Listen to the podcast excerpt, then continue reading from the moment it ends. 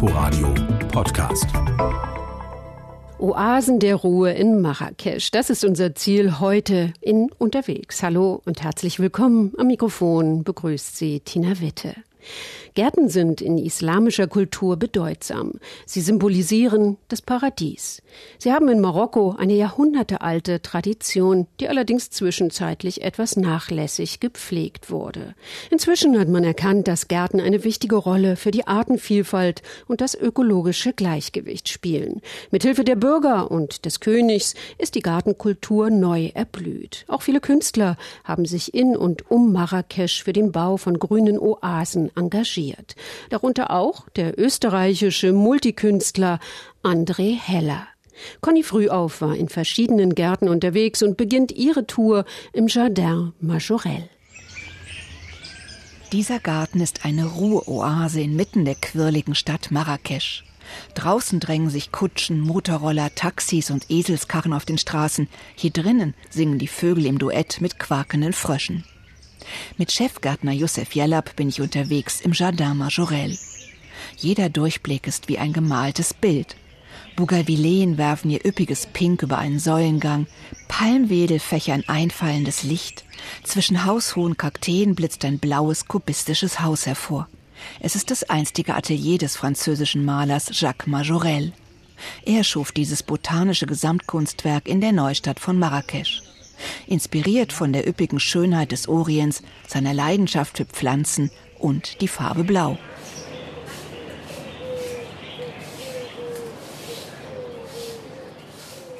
Es lohnt sich am frühen Morgen hierher zu kommen. Um 8 Uhr ist Einlass, dann sind die Gärtner schon längst am Werk. Rächen die Blätter auf dem roten Kies unter den Palmen zusammen, pinseln frisches Majorellblau auf die Blumenkübel am Wegrand. Ce jardin, il est différent des autres jardins. Pourquoi Parce que c'est un jardin botanique. Les autres sont un jardin ornemental. Dieser Garten ist anders. Es ist ein botanischer Garten und kein Ziergarten mit Rosen oder Geranien. Die gibt es hier nicht.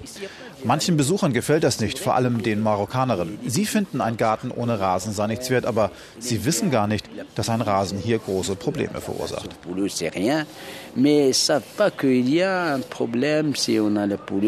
Der Rasen in den Karrees, erzählt Josef Jellab, ist längst durch roten Kies ersetzt. Das spart Wasser, denn Regen fällt in Marrakesch nur an zehn Tagen im Jahr. Im Sommer steigen die Temperaturen auf 48 Grad. Ihre prächtigen Gärten verdankt diese Wüstenstadt einzig der Lage in einer Senke, direkt am Fuß des mittleren Atlas. Bei klarem Wetter schimmern in der Ferne die schneebedeckten Gipfel. Von hier kommt das kostbare Wasser. Palmen, Bananenstauden, Bambus, Euphorbien gedeihen hier prächtig. Josef Jeller blieb vor allem die riesigen Kakteen. Säulenartig, kugelig, vielarmig.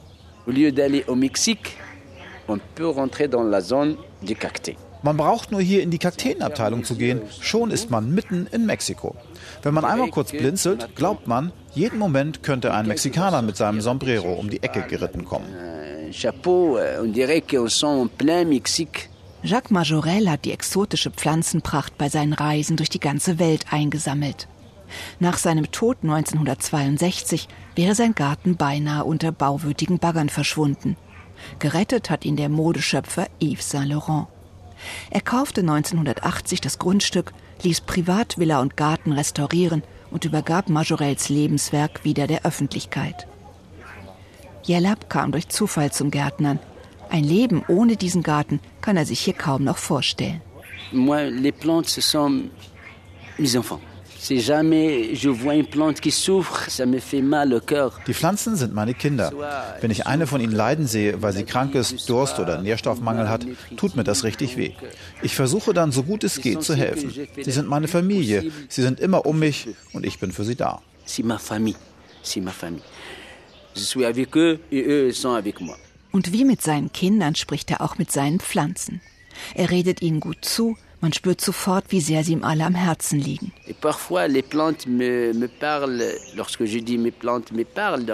Manchmal sprechen die Pflanzen auch mit mir. Wenn ich vorbeigehe und die Pflanze ruft, ich brauche Wasser, dann schaue ich nach und sehe, sie hat recht. Das ist ein Geben und Nehmen. Wir Menschen brauchen die Pflanzen und die Pflanzen brauchen uns.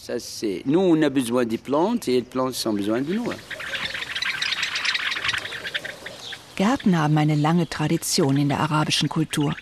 Mit der Gründung Marrakeschs im 11. Jahrhundert durch die Almoraviden beginnt auch die Geschichte seiner Gärten.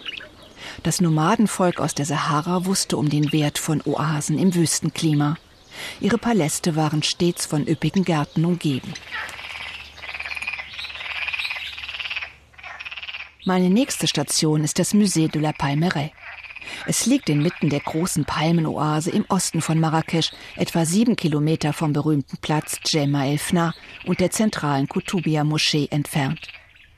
Das kleine Museum zeigt wechselnde Ausstellungen zeitgenössischer Künstler. Dahinter verbirgt sich ein echter Geheimtipp. Munter hüpfen Frösche auf Seerosenblättern umher, schattige Sitzplätze laden an jeder Ecke zum Verweilen ein. Vom anderen Ende des andalusisch angelegten Gartens kommt mir der Botanikprofessor Abderrazak Ben-Shaban entgegen. Im blütenweißen Hemd mit einem Panama-Hut auf dem Kopf. Er pflückt im Vorbeigehen einen kleinen Orangenblütenzweig vom Baum, taucht ihn genüsslich in den Minztee, den uns eine freundliche Frau serviert. Zehn Jahre lang war Ben-Shaban botanischer Direktor im Majorellgarten. Als gefragter Ethnobotaniker, Buchautor und Parfümeur ist er in der ganzen Welt unterwegs. Inspiration und Erholung findet er hier in dieser grünen Oase. Les jardins racontent à leur manière la ville de Marrakech parce que chaque époque, chaque dynastie a essayé d'imprimer à Marrakech un style de jardin. Die Gärten spiegeln auf ihre Art die Geschichte Marrakeschs wider. Jede Epoche, jede Dynastie hat versucht, die Stadt mit ihrem Gartenstil zu prägen. Gärten sind ein Teil der Lebenskunst in Marrakesch. Sie sind wie ein grünes Buch, in dem man die Stadtgeschichte anhand landwirtschaftlicher Errungenschaften, botanischer Neuheiten ablesen kann. Euh, les jardins constituent un livre vert dans lequel on peut lire l'histoire de Marrakech à travers ses jardins, à travers ses innovations euh, agricoles et botaniques. Auch heute lieben die Marakshi, die Einwohner von Marrakesch, ihre Gärten. Sie picknicken unter den Orangen- und Olivenbäumen in den Menara-Gärten. Der Kutubia-Garten neben der gleichnamigen Moschee lockt mit Rasen und Rosenbeeten. Modern geht es im Cyberpark Assad Moulay Abd es Salam zu. Wo früher Prinzen flanierten, ziehen heute große Internetterminals, freies WLAN und Umweltlerntafeln vor allem junge Leute an. Der gepflegte Park gehört zu einem landesweiten Umweltprogramm, das mit Grünflächen in den Städten und pädagogischem Konzept aktiv gegen den Klimawandel vorgehen möchte. Marrakesch wächst rasant. Viele Gärten mussten neuen Wohnvierteln weichen, zuletzt im luxuriösen La Palmeraie inmitten der einst riesigen Palmenoase von Marrakesch. Noch in den 1920er Jahren war sie 50 Mal so groß wie der New Yorker Central Park. Heute ist sie fast um die Hälfte geschrumpft. La Palmeraie a joui de ce statut euh, écologique euh, die Palmenoase hat viel zum ökologischen Gleichgewicht und Erhalt der Pflanzen vor Ort beigetragen. Hier befanden sich zehn Jahrhunderte lang die Obstgärten und Kornkammern von Marrakesch. Bis zu Beginn des 21. Jahrhunderts Immobilienhändler kamen und in der Palmenoase eine Goldgrube sahen und Golfplätze, Hotels und Luxusvillen bauen ließen. Das hat dazu beigetragen, dass die Bauern verschwunden sind. Et cela versteht nicht, warum hier so viele Golfplätze gebaut werden. Erfreuen sie doch höchstens eine kleine Minderheit, verbrauchen dabei aber 90 Prozent der Wasservorräte. Der Ethnobotaniker setzt sich für mehr Nachhaltigkeit bei der wirtschaftlichen Entwicklung ein. Er arbeitet mit Schülern, will für einen achtsamen Umgang mit der Natur sensibilisieren. Immerhin darf inzwischen in Marrakeschs Palmenoase keine Palme mehr gefällt werden, allenfalls verpflanzt. Doch alte Bäume zu verpflanzen, das ist kein leichtes Unterfangen. Der österreichische Multikünstler André Heller hat es dennoch gewagt. 2016 hat er seinen Garten Anima eröffnet, 30 Autominuten von Marrakesch entfernt, im fruchtbaren Urikatal. Damit der neu angelegte Garten alt aussieht, haben Heller und sein Manager Gregor Weiß alte Bäume aus ganz Marokko herbeigeholt. Die höchsten Palmen, die wir verpflanzt haben, haben 25 Längenmeter Stamm. Die haben wir an der Küste gefunden in der Nähe von Agadir. Damals gab es die Autobahn noch nicht. Also man hat als Pkw schnellfahrend fünf Stunden gebraucht etwa. Mit den Palmen haben wir die, die, die größten Tieflader gelegt, die wir gefunden haben. Wir hatten auf dem Tieflader zwölf Meter Überhang und sind dann in nachts gefahren, weil weniger Verkehr ist, auch weniger Kontrollen und haben 17 Stunden gebraucht. Einen verkümmerten Riesenkaktus haben Heller und Weiß vor der Abrissbirne gerettet und in eigens gebauten Käfigen transportiert, um die stacheligen Arme nicht zu brechen. Die Dorfbewohner im Urikatal fanden das alles ziemlich verrückt. Jetzt freuen sie sich über Hellers Garten, auch weil er 45 Menschen hier Arbeit bietet und Touristen anlockt, die Hellers Verwandlungskunst bestaunen. Da stapft ein aufrechter Esel im funkelnden Mosaikanzug unter Palmen, spuckt ein gigantischer Frauenkopf Wassernebel, erinnern bunt gestreifte Riesenkegel an die aufgetürmten Gewürze in den Sucks. André Heller ist kein Botaniker und ich glaube, nichts läge ihm ferner, als einen botanischen Garten anzulegen, wo 15 Sorten Minze nebeneinander stehen mit lateinischem Vornamen, sondern André Heller hat Pflanzenbilder geschaffen und Stimmungen geschaffen. Und es stehen Pflanzen nebeneinander, die in der Natur vielleicht nicht nebeneinander vorkommen würden. Es gibt auch Botaniker, die die Nase rümpfen und sagen, das macht man nicht so, man stellt einen Kaktus nicht in die Wiese. Gartenliebhaber und Ruhesuchende können sich mit einem Busshuttle von der Kutubia-Moschee in Marrakesch in Hellers Wohlfühloase bringen lassen. Eine halbe Stunde später taucht man ein in ein begehbares Gartenbild, das sofort entschleunigt. Gärten, das habe ich schon als Kind gewusst, sind die kräftigendsten Plätze, die man irgendwo finden kann, in einer Stadt besonders. Und sie sind Heilung und sie sind Schönheit und sie sind Duft und sie sind Farben und sie sind die Bewegungen der Zweige im Wind und sie sind der Gesang der Vögel und sie sind Kühle und sie sind Schatten. Seit 1972 kommt Henri Heller regelmäßig nach Marokko. Hier findet er Inspiration, Lebensfreude und erstmals so etwas wie ein Heimatgefühl. Viele seiner Projekte sind hier entstanden. Er sitzt in der schattigen Kühle seines großen Ateliers und blickt hinaus in seine Vorstellung vom Paradies. Dann habe ich immer mehr dieses Gefühl bekommen, ich muss Marokko was zurückgeben für das viele, das es mir an Hilfestellung geboten hat.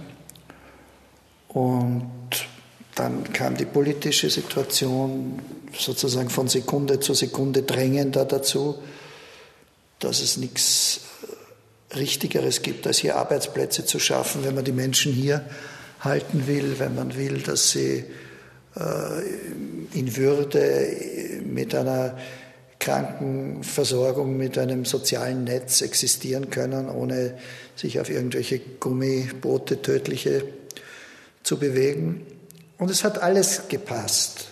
Für seinen marokkanischen Gartentraum verkaufte Heller einen Teil seiner Kunstsammlung, seinen Skulpturengarten am Gardasee samt Villa und investierte alles in das brachliegende Nichts einer ehemaligen Rosenfarm. Dann bin ich eineinhalb Jahre nur spazieren gegangen auf dem vollkommen leeren Grundstück, wo nicht ein Grashalm war, nicht ein Busch, nicht ein Baum.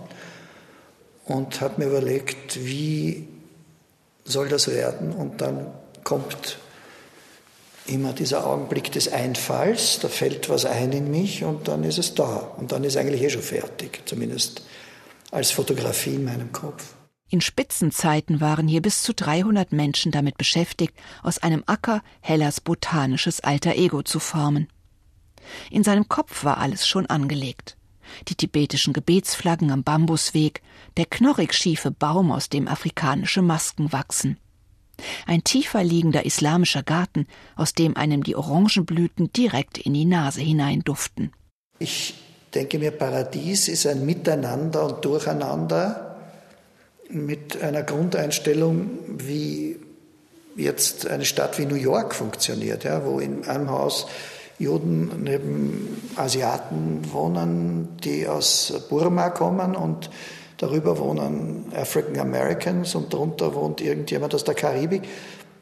Und dann fügt sich schon, ob die miteinander auskommen oder nicht. Und so habe ich den Garten geplant. So oft Henri Heller kann, streift er selbst durch seinen Paradiesgarten, begrüßt Besucher, freut sich, wenn seine Gärtner nach Feierabend stolz ihre Familien über die verschlungenen Pfade führen. Doch nicht nur Heller hat ins Paradies zurückgefunden, auch seltene Frösche und Singvögel sind nach ihrer Vertreibung hierher zurückgekehrt. Conny früh auf über ihre Reise durch Gärten in Marrakesch. Danke fürs Zuhören. Im Studio verabschiedet sich Tina Witte. Inforadio Podcast.